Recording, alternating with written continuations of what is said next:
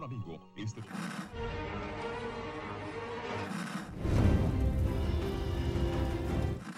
nächste Stunde versetzt sie in eine Welt jenseits aller Vorstellungskraft. Sie überschreiten die Grenze in... Kinder, macht den Fernseher aus. Davon gibt's viereckige Augen.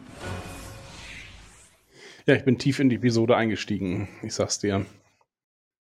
Ich habe viel rausgefunden noch. Okay, cool. Aber sagen wir doch erstmal unseren ZuhörerInnen Hallo. Ja, hallo. Willkommen bei Viereckige Augen, dem Podcast für Serien und serielle Kultur. Ja, schön, dass ihr wieder dabei seid, ihr vielen hunderte Leute. ja, äh, heute äh, wieder, wieder so spät, äh, ist schon wieder Montag. Letztes Mal waren wir so schnell. Wir besprechen heute, wir besprechen heute Star Trek Picard Staffel 2. Äh, Folge 4. Mhm. Watcher, wie ich gerade lese. Vermutlich der Wächter auf Deutsch. Wahrscheinlich. Oder Wächter. Hm. Das klingt richtig. Würden Sie gleich schon von sich aus gendern, wäre es natürlich offener gehalten. Wie wir am Ende erfahren. Ist ja wahrscheinlich eher eine Wächterin. Ja, das weiß man nicht so genau. Wächter tatsächlich ist einfach nur, ähm, hm. Es sind natürlich auch mehrere, ne? Oder nur eine Entität, die sich äh, mehrerer Körper bedient, aber. Äh, ja, ähm, äh, das war eine Folge, kann man mal so sagen. Ja, das, das war eine.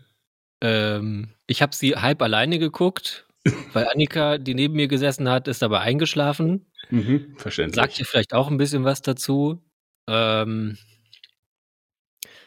ja, ich kann es gleich schon bewerten, weil ich darüber eben nachgedacht habe, als ich äh, das ein zweites Mal geguckt habe. Ähm, wäre es keine wöchentlich erscheinende Serie, wäre es halt so eine Filler-Episode, die so ein bisschen Handlung weiterbringt, aber auch nicht so richtig ähm, hat viele Szenen, die irgendwie belanglos sind oder die man auch überhaupt nicht gebraucht hätte, die wirklich, glaube ich, eher so Füllmaterial sind. Ja, also man hätte vieles lassen können. Es ist ein bisschen blöd, jetzt eine Woche wieder warten zu müssen, oder jetzt sind es ja nur noch fünf Tage, ähm, bis es dann halt weitergeht. Hätte man das jetzt so in eins gehabt, hätte man halt, okay, einfach so weiter gucken können. Mhm. Weil ich bin schon gespannt darauf, wie es weitergeht, aber ja. Ja, in der Folge ist halt nichts passiert. Also äh, wirklich. Ähm, äh, Picard äh, hat, ist zum Wächter gekommen. Punkt. Das war's. Ja. Wer ist jetzt nun der Wächter oder die Wächterin? Weiß man nicht. Wie ist er da hingekommen? Gebeamt. Ja. Über Geinen. Ähm, aber doch mit den Koordinaten, die Jurati von der Borg Queen gestohlen hat. Ja, und ich glaube, da ist ein Fehler drin, denn, also, ich habe ja die Koordinaten nachgeschlagen und dann landet man in dem Park.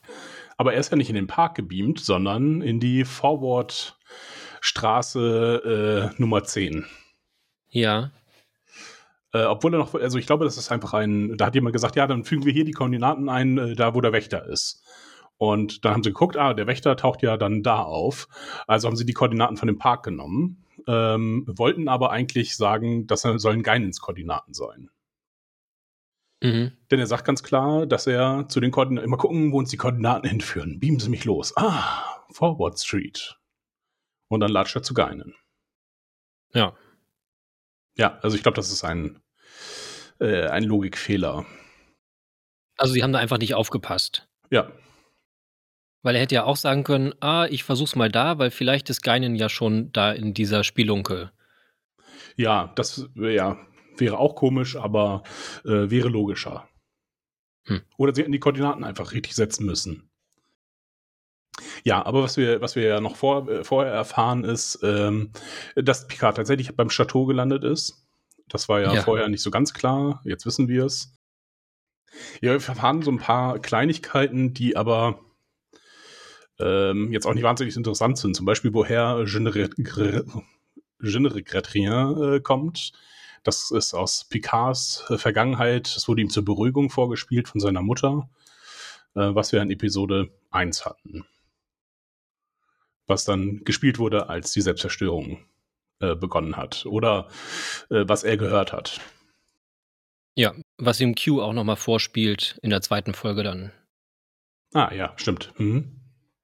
Ja, so ein paar äh, Kleinigkeiten an dem Anfang war auch noch, äh, dass äh, sie Energie für eine Tarnvorrichtung haben. Letztes Mal habe ich noch äh, Star Trek äh, 4 lobend erwähnt, äh, wo äh, die Tarnvorrichtung ja ein cleverer Zug war, um sie wirklich zu verstecken.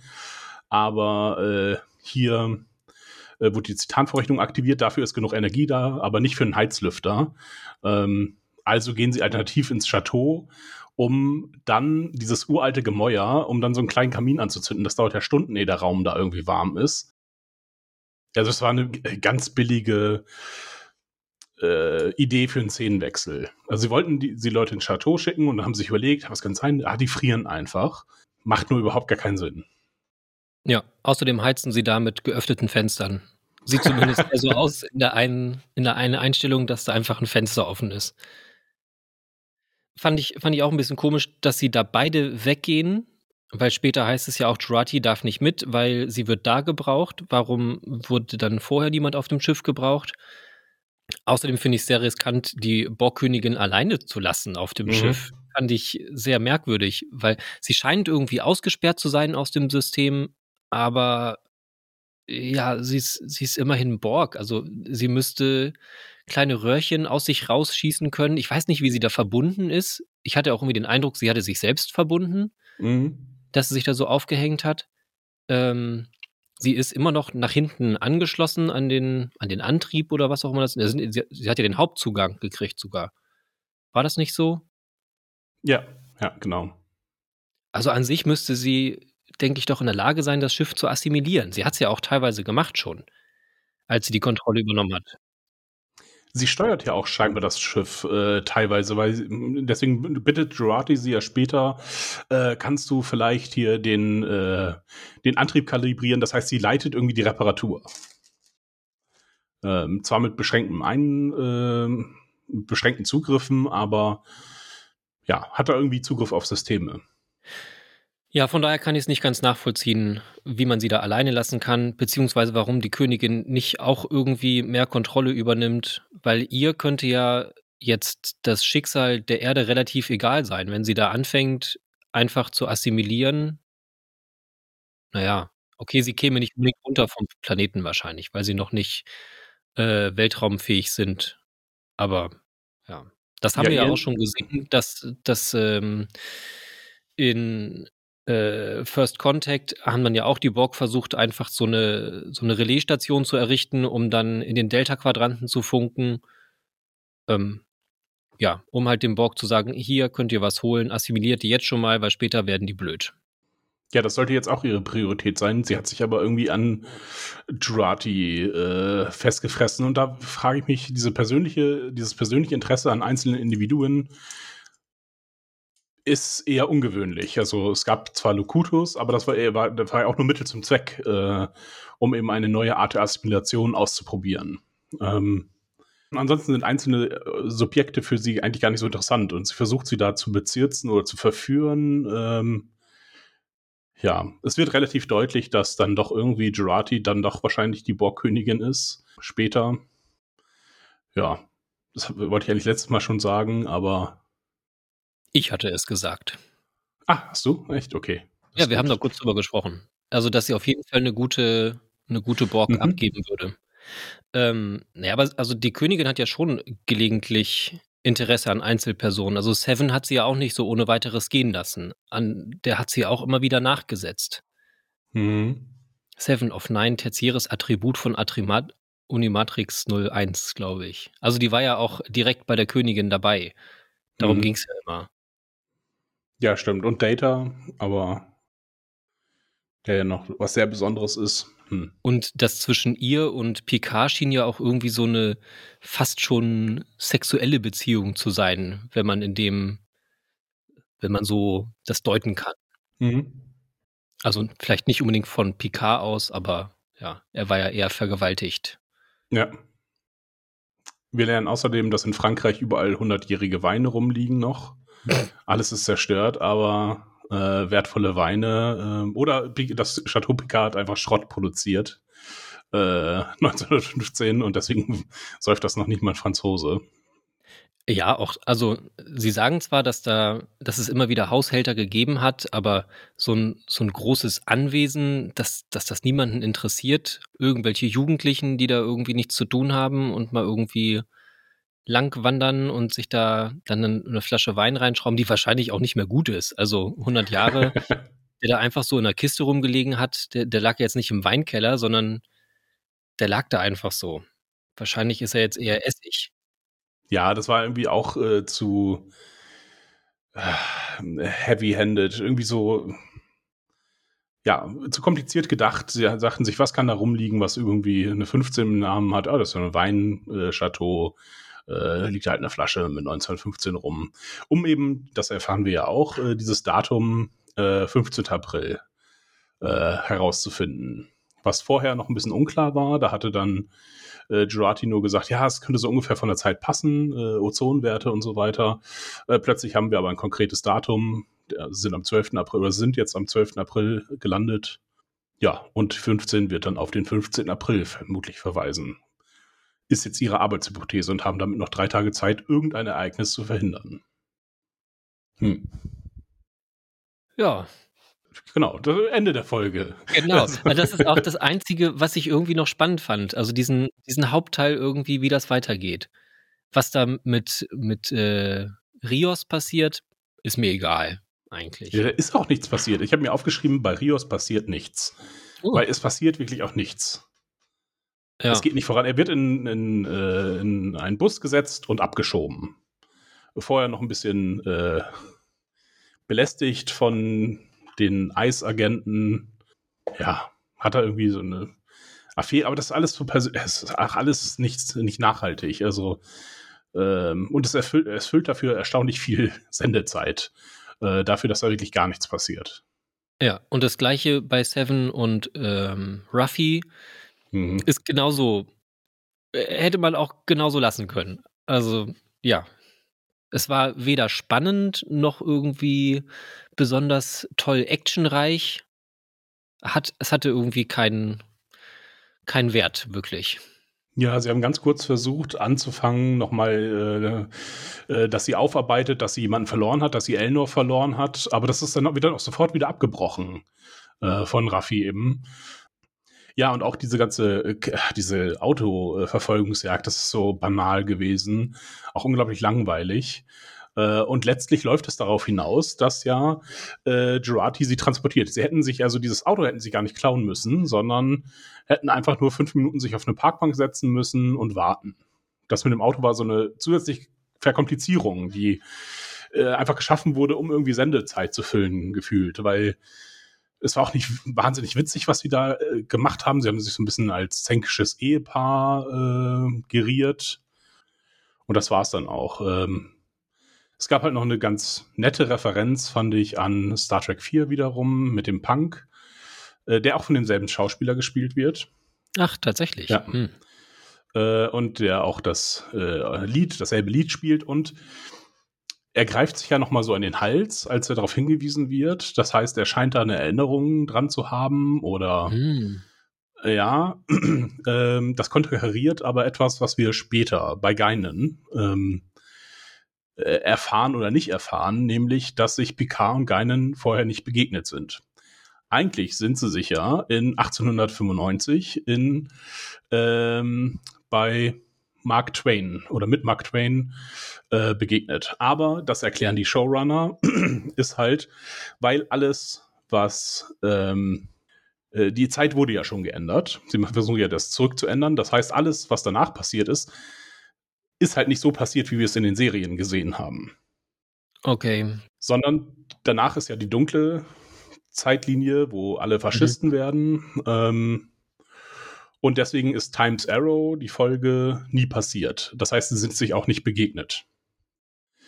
Macht soweit Sinn, nur dann macht dann halt dieser, dieser Griff an den, an den Nacken nicht äh, keinen Sinn, außer man sagt, äh, auch in der äh, dunklen Zeitlinie sind, ähm, äh, ist irgendein Vulkanier äh, zurückgereist und hat ihn genervt pinscht. Aber ja. Ja, könnte man ja damit erklären, dass diese, dass diese Sonde trotzdem irgendwann mal zur Erde gekommen ist, zu der Zeit, wo auch, ähm, Mhm. wie, wie wir es erlebt haben, und Kirk und Spock mussten zurückreisen, um Wale zu kriegen. Aber ja. Ah, Ja, genau. okay. Also hätte ich äh, so auch nicht äh, ganz genau erkannt, dass es jetzt der gleiche Schauspieler ist. Ich habe das schon. Ähm, ich habe mich daran erinnert, dass es diese Szene schon mal gab. Aber auch das hätte man irgendwie lassen können. Es war ja jetzt dann Fanservice. Ja, ist ganz viel. Also auch die Orte, die genannt werden, das sind dann irgendwelche Produzenten. Ähm, die Frau, ähm, die Q beobachtet, liest einen Dixon Hill-Roman. Ähm, Gerati ähm, erwähnt Dixon Hill, äh, sowas wie, ja, äh, gut gemacht Sherlock. Ähm, und sagt dann halt, ja, gut gemacht Dixon Hill oder sowas in der Richtung. Ist mir nicht Ja. aufgefallen. Nee, ist auch, äh, ist auch alles zu banal. Ähm, dann ist ihr aber auch Folgendes nicht aufgefallen. Das fand ich noch einen erhellenden Moment, äh, nämlich wer die blonde Frau ist. Okay. Nee, Ja. keine Ahnung. Ja, Also wir reden von der blonden Frau ganz am Ende in der Szene mit Q. Genau. Die er versucht zu manipulieren, dass sie keine Hoffnung mehr hat. Das scheint mir so der Okay. Sinn des Ganzen zu sein. Er äh, redet ja, ich musste die Szene auch zweimal schauen, weil nicht ganz klar war, ob sie das liest oder äh, Q es erzählt, aber nein, er versucht sie hoffnungslos zu stimmen und dass alles keinen Sinn hat. Ähm, das ist René Picard. Äh, das ist äh, in, äh, wenn man Amazon X-Ray anmacht, taucht der Name auf. Ähm, und das ist auch die Person, über die Picard in seiner Eröffnungsrede äh, gesagt hat, sie hat geholfen, die Galaxie zu erforschen oder so. Mhm. Äh, und Geinen reagiert ja auf den Namen Picard. Also er sagt, mein Name ist Jean-Luc Picard und sie Picard? Aha. Ähm, dass Picard vielleicht ein, oder diese Picard ein wichtiger ähm, Ankerpunkt der Geschichte ist. Ah, okay. und sie vielleicht weiß, dass sie eine wichtige Person ist, die vielleicht zu überwachen ist, oder sie ist ja mit den Wächtern irgendwie assoziiert, aber nicht Teil davon, ähm, und hat dann zwischenzeitlich vielleicht mal diesen Namen irgendwie mitbekommen. Ja. Weil sie sich ja eben nicht an Jean-Luc erinnert. Oder erinnern kann, weil sie sich nie begegnet sind. Mhm. Äh, ja, nochmal eine äh, Verkomplizierung fand ich dann, dass dann mit diesem Welleneffekt, äh, dass ihr schlecht wird, wenn sie schon mal etwas gehört hat. Äh, das habe ich auch nicht so ganz verstanden. Ja, das äh, bekam auch vorher nicht vor. Das ist dann halt auch so eine Information, die Picasso nebenbei einschiebt. Ja, sie haben mir als gute alte Freundin, haben sie mir erzählt, dass das ein Effekt ist, der äh, die El Aurianer berührt. Ja, wenn die Zeit manipuliert wird. Und das macht er ja jetzt in dem Moment, weil er, weil er ihr etwas sagt, was sie eigentlich zu ihm gesagt hat. Was er, also ohne dass, äh, dass sie ihm das mal gesagt hätte, nicht wissen könnte. Da, da beißt sich jetzt irgendwie die Katze im Schwanz. Das ist. Ja, und vor allen Dingen, aber das alles danach ist ja ausgelöscht worden. Das heißt, Geinen und Picard haben sich in der dunklen Zeitlinie vermutlich ja nie getroffen. Das ist halt das, da haben sie selber nicht drüber nachgedacht. Ja, aber dann ist ja auch wieder die Frage, warum sind, sind diese fünf, die da jetzt mit auf der Mission sind, warum sind die jetzt von Mhm. dem Ganzen nicht betroffen? Also, Ja. da, da hatten wir auch schon in der, in der entsprechenden Folge dann drüber geredet, warum, warum sind die jetzt so, wie sie sind? Also, überhaupt ist ja auch unklar, warum hat Q Picard diese Leute zur Seite gestellt? Hm. Also sind die auch nochmal wichtig oder hat er gedacht, so, oh, ich gebe ihm eine kleine Mannschaft, damit er nicht alleine ist, weil er schon zu alt ist und das nicht mehr kann? Ja, sieht man ja, dass das nicht kann. Ja, sind sie Teil der Buße oder ja, Hm. unklar. Ja, der Zustand von Q äh, wird jetzt auch noch mal, noch mal kurz ein bisschen näher beleuchtet. Er hat, äh, er kann auf jeden Fall René Picard nicht verzaubern. Äh, und ihr diesen Gedanken einpflanzen und ist davon auch betroffen. Ähm, ja, wer, da ihn nun blockiert, ist ein bisschen unklar. Ähm, irgendwie das Schicksal vermutlich oder diese Wächter eben. Ähm, interessant ist noch, dass er eine Zeitung aus dem Januar liest, obwohl April ist. Hm. Mhm. Okay, da habe ich nicht so genau drauf geachtet. Ja, ich habe da nochmal nachgeguckt. Ich habe mir schon gedacht, dass da irgendwas dahinter steckt, hinter dieser Zeitung, auch mit der Überschrift, aber ich habe es nicht so genau verfolgt, weil es mir irgendwie alles dann zu egal war ein bisschen.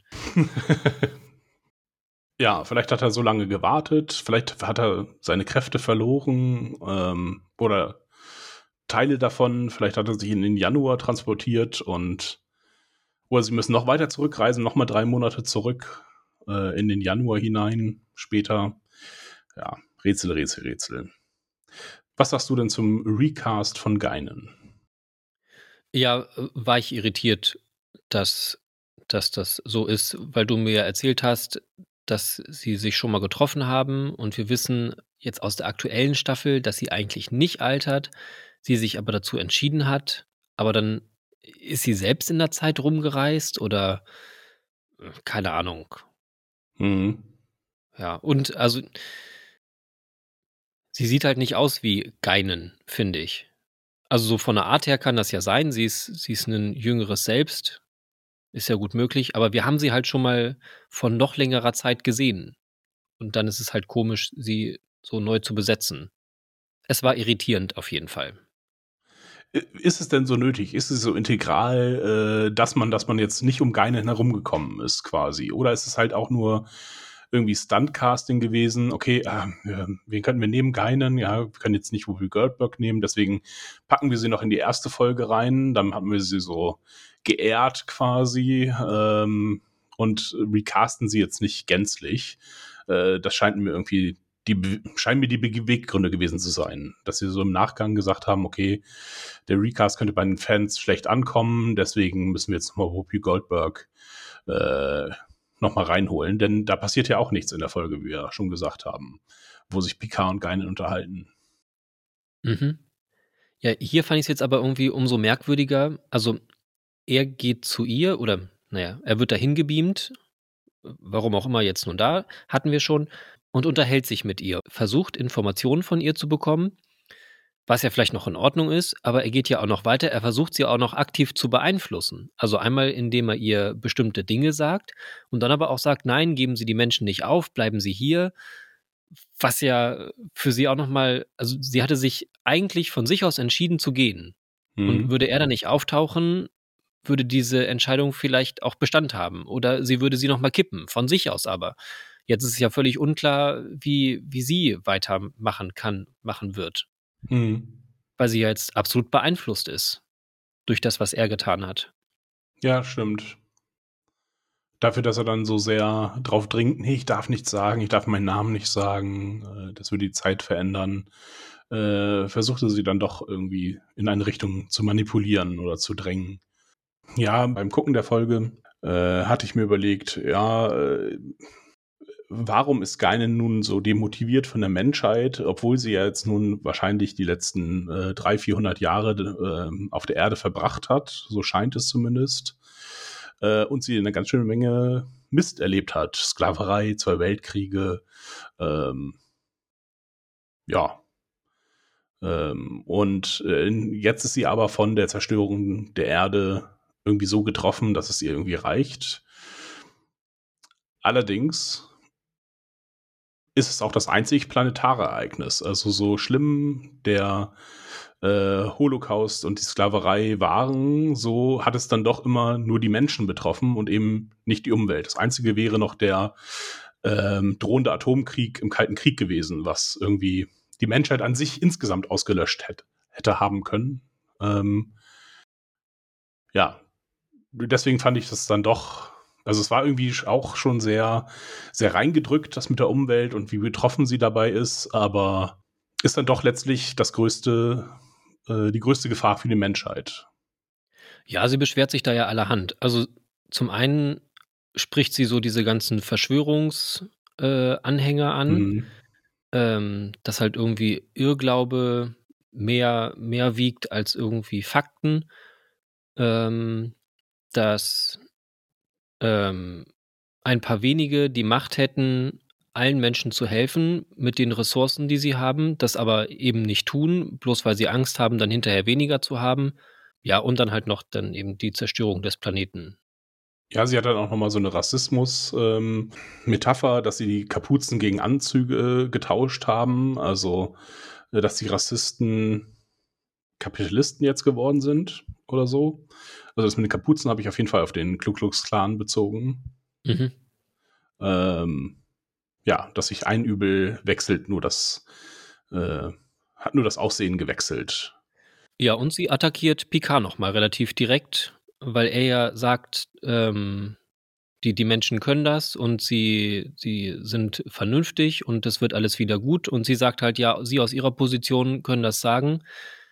Also sie sind weiß und ja, aber sie hat das halt anders erlebt. Sie kann das halt so nicht, so nicht unterstützen. Hm. Beziehungsweise, ja, ihre Erfahrungen sind einfach schlechter, weil sie halt schwarz ist und dementsprechend nicht Stimmt, davon ja. ausgeht, dass es besser wird. Ja, war irgendwie so Sozialkritik im Rundumschlag und auch eben halt dadurch nicht besonders tief. Ähm, fand ich äh, ja auch einfach hineingedrückt in die Folge. Äh, ich hoffe, das spielt jetzt noch mal irgendwie eine weitere Rolle und war jetzt eigentlich einfach nur, wir müssen jetzt aktuelle äh, Probleme hier ansprechen. Auf jeden Fall führt Geinen äh, sie ja dann doch, äh, ihn dann doch zum Wächter, der irgendwie ein seltsames Spiel erstmal mit Picard spielt. Also um, um herauszufinden, dass er nicht verfolgt wird, äh, wechselt er irgendwie dreimal die Position, gehen aber insgesamt 50 Meter. Also von der letzten Position aus kann man noch die Bank sehen, äh, wo er gesessen hat. Äh, wollten sie, wollten sie den armen Patrick Stewart nicht mehr äh, so viel durch die Gegend scheuchen. Ähm, Normalerweise sagt man ja, okay, gehen Sie zur dritten Ecke, dort wird ein Telefon läuten und dann steigen Sie in die U-Bahn und dann ins Taxi und dann erwarte ich Sie dann hier. Ähm, so, das, so macht man das normalerweise und nicht irgendwie drei Personen, die alle nebeneinander stehen, mehr oder weniger. Ähm, ja, die ihn dann einfach nur durch den Tunnel schicken. Hätte man sagen können, da hinten steht sie. Sie wollten sicher gehen, dass er nicht zwischendurch umfällt. Deswegen wird er auch von dem Kind an die Hand genommen. Dachte mir auch, das ist tapfer, ein fremdes Kind an die Hand zu nehmen, Picard, da kannst du ganz schnell irgendwo landen. Aber ist doch tatsächlich so. Dann sagt noch dieser Eisverkäufer, dass er weitergehen soll, glaube ich. Ja. Und dann wird er von dem anderen Menschen auch schon wieder gleich ganz dicht gehalten, oder? Also er wird schon da irgendwie mehr oder weniger hingetragen. Ja. Er sollte besser wieder, also Patrick Stewart sollte seine Rolle als äh, Professor Xavier eher wieder annehmen. Ne? Kann er mehr sitzen. äh, ja, ja äh, und dann trifft er am Ende Laris. Ähm, naja, eine Person, die aussieht wie Laris. Ja. Ja, da bin ich, genau, das ist jetzt so die Frage. Ist nun, äh, Laris ist ja offensichtlich eine Wächterin oder zumindest etwas anderes als besessen. Denn sie hat mhm. ähm, äh, keine weißen Augen, ähm, scheint jetzt mit dem Namen Laris nichts anfangen zu können. Hat man jetzt einfach nur eine vertraute Gestalt gewählt äh, oder äh, hat sie ihn schon immer bewacht? Sind die Picards so wichtig, dass die Wächter, äh, dass sie versuchen, immer in seiner Nähe zu bleiben? Hm.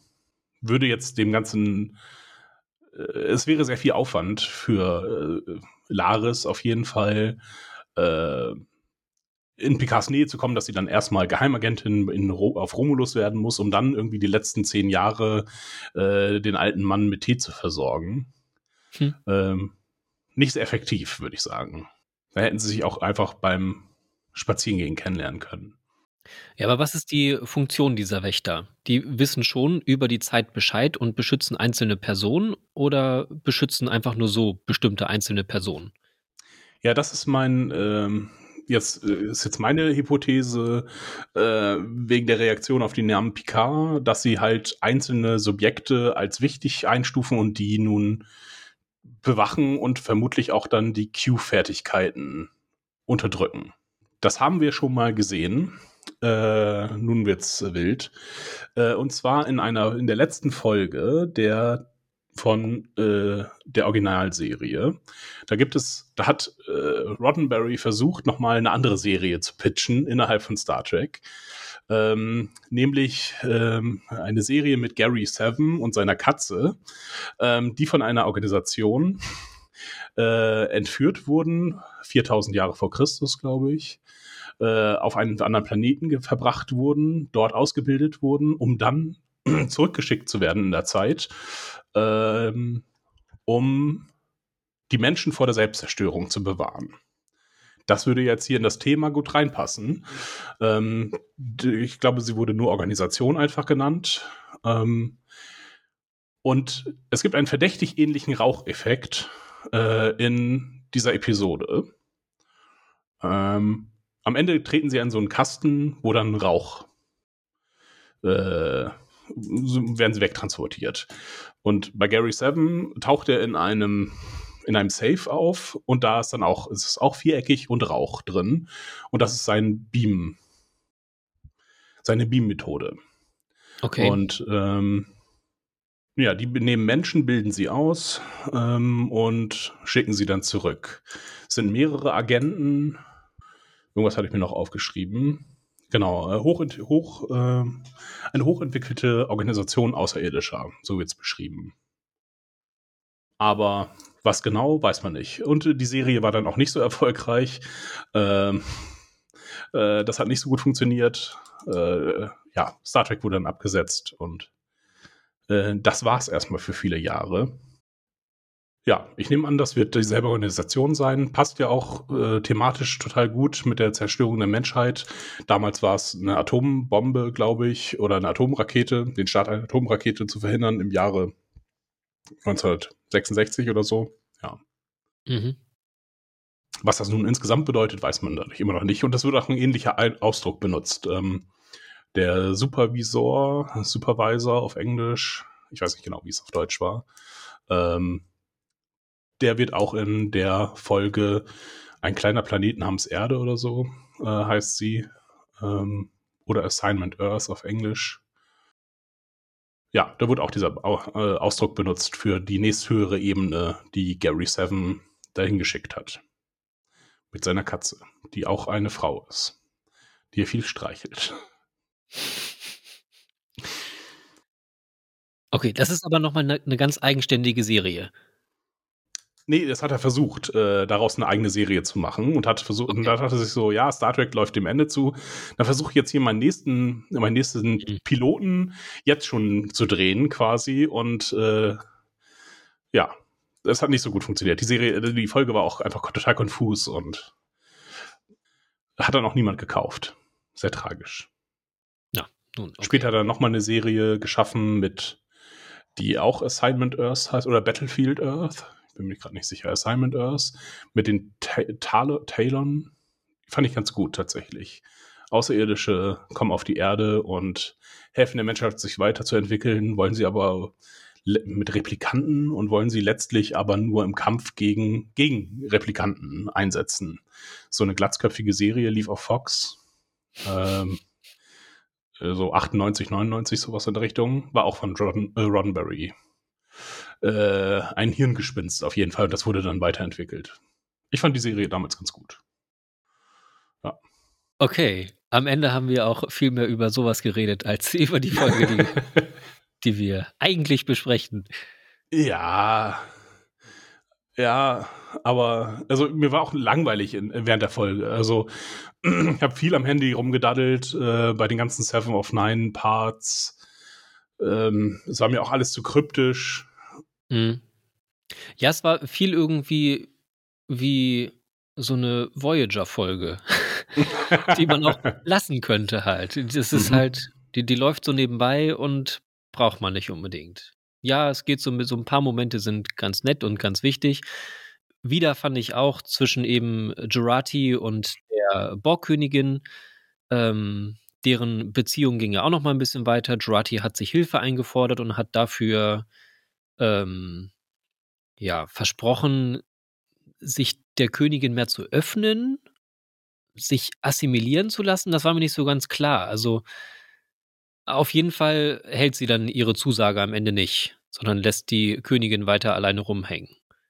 Ja, sie verspricht irgendwie, dass sie sich zusammenschließen. Und sie dann zumindest nicht mehr alleine ist. Aber ja, es läuft alles irgendwie auf diese, dass sie sich letztlich freiwillig assimilieren lässt, um ihre Einsamkeit zu überwinden und ihre Social Awkwardness nicht mehr nachgehen zu müssen. Keine Ahnung. Ich weiß nicht, wie sie es jetzt drehen wollen. Ja, das wird ja zumindest das, äh, ja, die große Gefahr, wenn man es Mhm. dann so nennt. Ähm, ich gehe nicht davon aus, dass sie wirklich sich assimilieren lässt. Das, das wäre mutig, das wäre auch ganz schön, ganz schön cool, aber ich glaube nicht, dass sie das machen.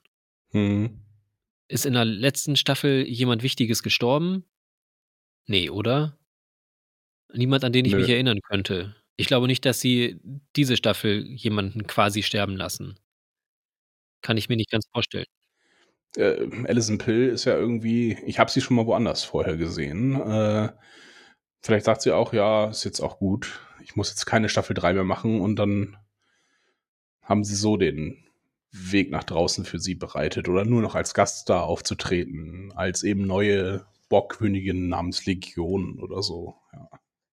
Für mich bleibt immer noch so die Hoffnung, dass sie irgendwie einen, einen guten Dreh jetzt relativ schnell auch kriegen, dass sie wieder in, in ihre eigentliche Gegenwart zurückfinden, weil das finde ich nach wie vor sehr spannend.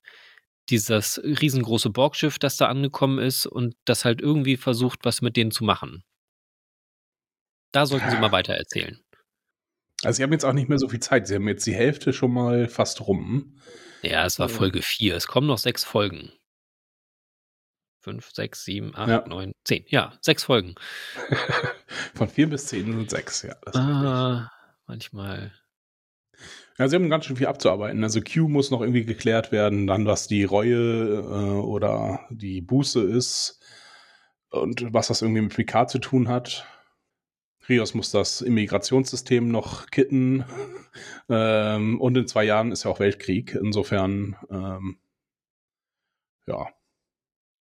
Ja, aber Sie können es dann nur wieder so erklären, dass das alles irgendwie auch vorhergesehen war, dass, dass sie da Ja. jetzt tatsächlich alle irgendwie ihre vorgesehenen Rollen spielen. Weil sie haben halt schon an sich so viel Einfluss genommen.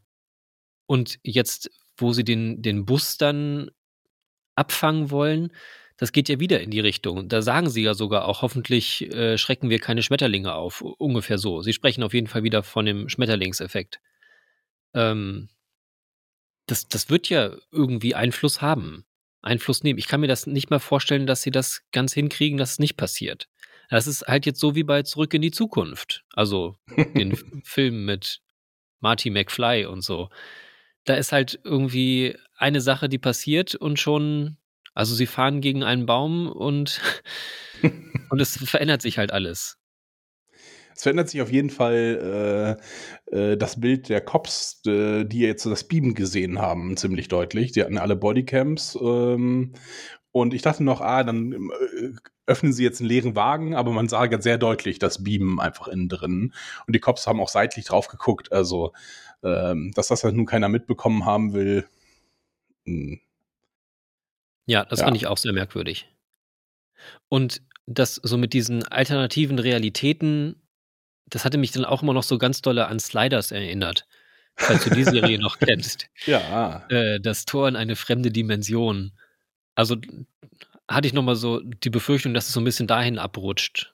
So, es ist jetzt eine andere Möglichkeit und es ist halt eine Sache verändert worden. Also diese Idee ist ja grundsätzlich spannend und äh, diese Serie Sliders war vielleicht auch eine, eine interessante Idee insgesamt, aber das hat's ja auch irgendwie, also sie war halt einfach, das war so eine 90er-Jahre-Serie, oder? War das Ja. 90er? hm. Halt auch irgendwie nicht gut gemacht. Das lief immer zur gleichen Zeit wie Herkules und Xena und Knight Rider oder so. Da Ja. waren schon spannende Ideen dabei, nur halt jede Woche Ja. irgendwie ein an- spannendes Alternativuniversum rauszugraben. Manchmal war es halt auch irgendwie, oh, und hier ist in dem Universum seid ihr zusammen. Okay, und was für Implikationen hat das nun? Mhm. Äh, Im nächsten haben Schmetterlinge die Macht er ergriffen und ja, Ja, da gab es ja aber auch so, dass, dass da immer bestimmte Szenarien immer wieder vorkamen, die sich Die halt Nazis ja durchgesetzt haben. Mhm. Ah, okay, die waren da auch ein Thema. ja. Ja. Die dann auch eigene Slider-Technologie entwickelt haben und äh, Hm. Ja, und da gab es die bösen Slider noch. Ja. Ja, nein, das, äh, ja. Also, ja, aber das, also wenn sie jetzt alle, alle Punkte zurückreißen, in denen irgendwie mal jemand, in denen sie was verändert haben, als nächstes dann in den Wilden Westen äh, 1895 und äh, verhindern, dass keinen Mark Twain mit Mark Twain redet oder Ja. keine Ahnung. Ach so, und was übrigens noch dafür sprechen würde, dass, ähm, dass das alles auch irgendwie ein bisschen passieren muss, ist halt noch die Sache, dass es ja sogar in der noch wesentlich weiter entfernten Zukunft ja tatsächlich ähm, die Föderation die, Auf, äh, die Aufgabe hat, diese Zeitverstöße zu ahnden. Also Mhm. wir sehen das in, äh, in Deep Space Nine. Gibt es das einmal? Ist es wirklich da? Weiß ich gar nicht ganz genau. ja, das sind auf auf, jeden jeden Fall, Fall- zwei. Hm. Auf jeden Fall in Voyager. Da kommt dieses Zeitschiff Relativity oder so heißt das. Da muss Seven wiederum auch in die Vergangenheit reisen. Ähm, und zwar zu dem Zeitpunkt, wo die Voyager noch im, im Trockendock liegt. Ich glaube, die Folge heißt sogar Trockendock. Ähm, und muss, muss da irgend so, ein, so eine Bombe entfernen. So eine Zeitbombe. Hm. Und dafür wird sie immer wieder aus ihrer Zeitlinie rausgeholt, immer eine Millisekunde vorher, äh, vor irgendeinem Ereignis, damit sie dann diese, diese Bombe da raushält. Oder dass sie halt verhindert, dass diese Bombe da eingesetzt wird.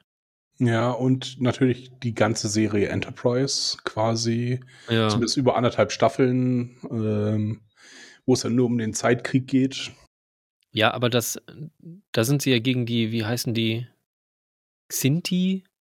Ja, Xindi, ja. Ähm, also, Ja, die ja von irgendwie in einem Schatten äh, Zeitgeist irgendwie unterstützt werden. Weil das so eine Art kalter Krieg ist, äh, Zeitkalter Krieg. Während Daniel, Crewman Daniel oder so ähnlich, äh, ja, äh, der, dann auch Zeitreisender, der sich als Zeitreisender herausstellt und äh, Archer auf die Enterprise J holt, glaube ich, äh, in der Zukunft, weil da ein großer Krieg tobt. Mhm.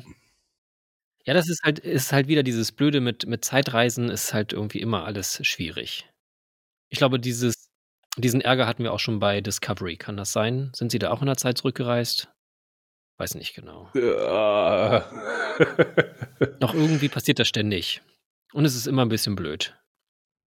Ja, vor allem diese Rechtfertigung, ja, das ist jetzt ein Eingriff, den können wir jetzt nicht machen. Wir dürfen jetzt äh, keine äh, Phaser mitnehmen oder das Verl der Verlust des Kommunikators ist ganz tragisch, während aber sich vor den Augen von Cops wegbeamen und äh, irgendwie einen Transport aufhalten, alles okay ist, weil das das repariert. Ähm ja, ne, war eine doofe Folge.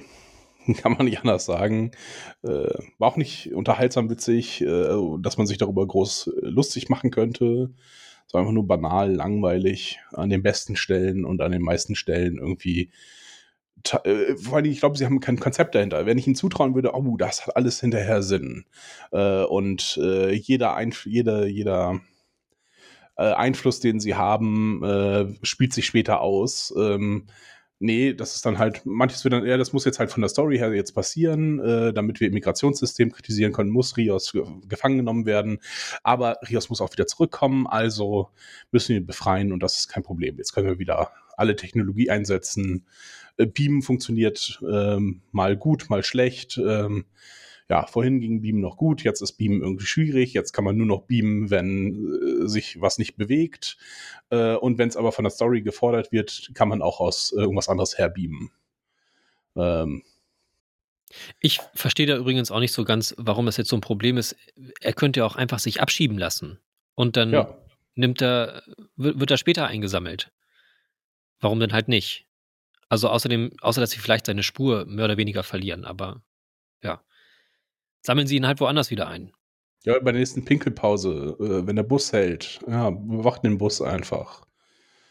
Wenn er, wenn er anhält, Ja, er wird auf jeden Fall über die Grenze hin abgeschoben. ja, Es sei denn, man unterhält da mittlerweile irgendwo ein Straflager und dass er dann dahin verschwindet, weil sie das ja auch so sagen, die Leute sind dann einfach weg. Kann ja auch noch sein. ja. Okay, gut. Also ich habe nichts mehr zu erzählen, nichts zu sagen dazu. Nö, ich habe auch alle meine Punkte abgearbeitet und ja, wir werden ja sehen, was nächste Folge passiert. Äh, tatsächlich bin ich auch gespannt, wie du auch schon gesagt hast, äh, wie sie das jetzt irgendwie äh, den nächsten Schritt machen, denn äh, in dieser Folge sind sie auf dem äh, sind sie auf der Stelle getreten und jetzt muss wieder ein bisschen Action reinkommen und ein bisschen, oder nein, nicht Action, sondern äh, muss ein bisschen vorangehen. Q können sie jetzt auch nicht alle äh, Folgen lang kurz mal herzeigen, sondern muss jetzt auch mal was am Stück passieren. Ähm, ja, deswegen hoffe ich auf Folge 5 ähm, mit dem Halbfinale Cliffhanger oder ich weiß nicht genau, was sie machen wollen. Ähm, Halbstaffelfinale so. Ja, und freue mich trotzdem, äh, nächstes Mal wieder mit dir zu sprechen. Schön. Ich freue mich auch schon. Wo kann man es denn folgen und finden, Achim? Ja, das musst du alles erzählen. ja, ich weiß es auch nicht mehr. Äh, es war bei Instagram ist es viereckige Augen zusammengeschrieben. Dann auf Twitter sind wir 4EA unterstrich Podcast. Und auf unserer Homepage 4-eckige-augen.de findet man uns. Okay. Ich glaube, das ist so richtig. Da darf man uns schreiben und Fragen stellen, Anregungen und so weiter. Die wir dann ignorieren vielleicht. äh, alles klar. Dann äh, bis nächstes Mal, Achim. Tschüss. Ja, wir hören uns. Ciao.